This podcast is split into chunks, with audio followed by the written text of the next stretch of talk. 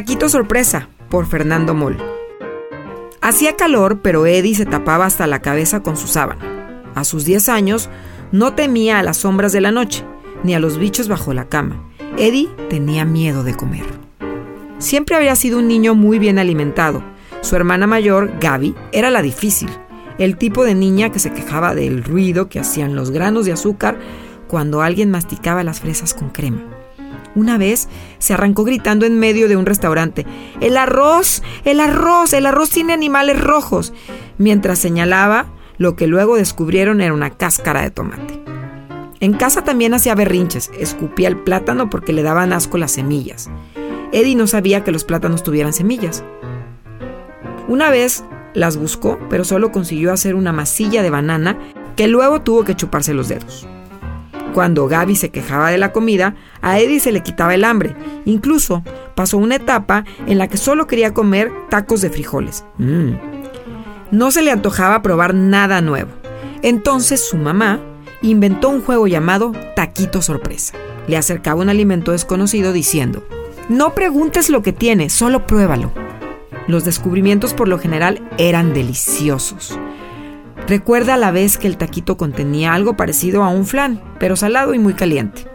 Pudín de carne, pensó en voz alta. Mmm, no, es tuétano, corrigió su mamá. Ahora es uno de los alimentos favoritos de Eddie, aunque no lo dejan comerlo tan seguido porque tiene mucha grasa.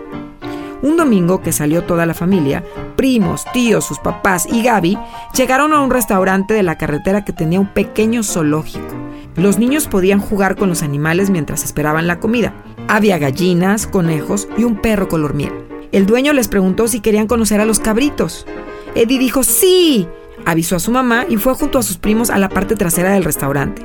Allí estaba un cabrito blanco y uno café amarrados a un árbol para que no se escaparan. Ellos simpatizaron de inmediato. Eran animalitos muy cariñosos.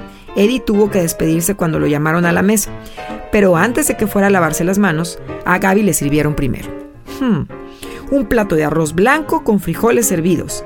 La niña se puso a revisar los granos y encontró un pedacito de cilantro. Lo alejó de su plato muy enojada y terminó comiendo una tortilla con sal.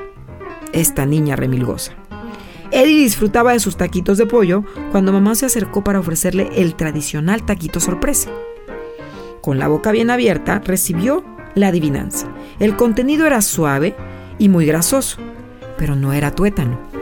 De reojo miró hacia la mesa de los adultos y sus ojos se abrieron como dos platos de horror. Desde el lugar de su madre algo lo estaba mirando. Era la cabeza de un cabrito. Claro que no estaba vivo. Era un cráneo cocinado con carnita en el cachete, la lengua y el par de ojos posados sobre Eddie, quien hizo un esfuerzo para no gritar. Se tapó los ojos. Rápido miró la ventana y vio que los cabritos del patio seguían ahí sanos y salvos.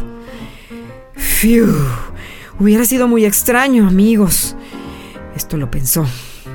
En fin, ¿le gustó a Eddie el taquito de sesos? Preguntó papá desde la otra mesa.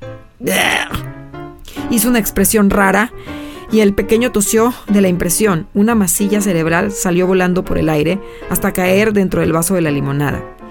Gaby lloró tanto que tuvieron que despedirse para regresar a casa. Esa noche Eddie se fue a la cama sin cenar. No estaba castigado, pero tenía mucho miedo de comer. La idea de que todo alimento provenía de algo vivo lo tenía muy angustiado. En eso, su estómago hizo un ruido por el hambre. Recordó que en su mochila tenía cacahuates que le habían sobrado del recreo. Esos no salían de ningún animal, pensó. Así que podía cenarlos sin problema. A tropezones en la oscuridad, llegó hasta la bolsa de la botana y vació el contenido dentro de su boca para masticarlo. Afuera llovía. Lo sorprendió un sonido del trueno. Sobre la pared, la luz del rayo dibujó una silueta llena de ramas. Desde afuera, un enorme árbol lo miraba con sus pupilas de castaña. De su tronco crujiente surgió una voz cavernosa que lo regañó. Estás comiendo plantas. Nosotras también estamos vivas, dijo mientras retorcía los pliegues de la corteza. El pequeño quedó con la boca abierta, mostrando las muelas cubiertas de cacahuate masticado. Otro relámpago estremeció la noche. Eddie saltó dando un grito y fragmentos de comida salieron disparados hacia el cristal de la ventana. ¿Qué pasó? dijo mamá al tiempo que entraba al cuarto. Eddie corrió a abrazarla y le explicó su problema con la comida. Ella le acarició el cabello. Es cierto, toda la comida viene de algo vivo, menos la sal, respondió la mamá en tono juguetón. Si quieres puedo vaciarte el salero en un plato hondo y te lo comes como si fuera cereal. Los dos rieron y se abrazaron muy fuerte. El árbol ya no daba miedo.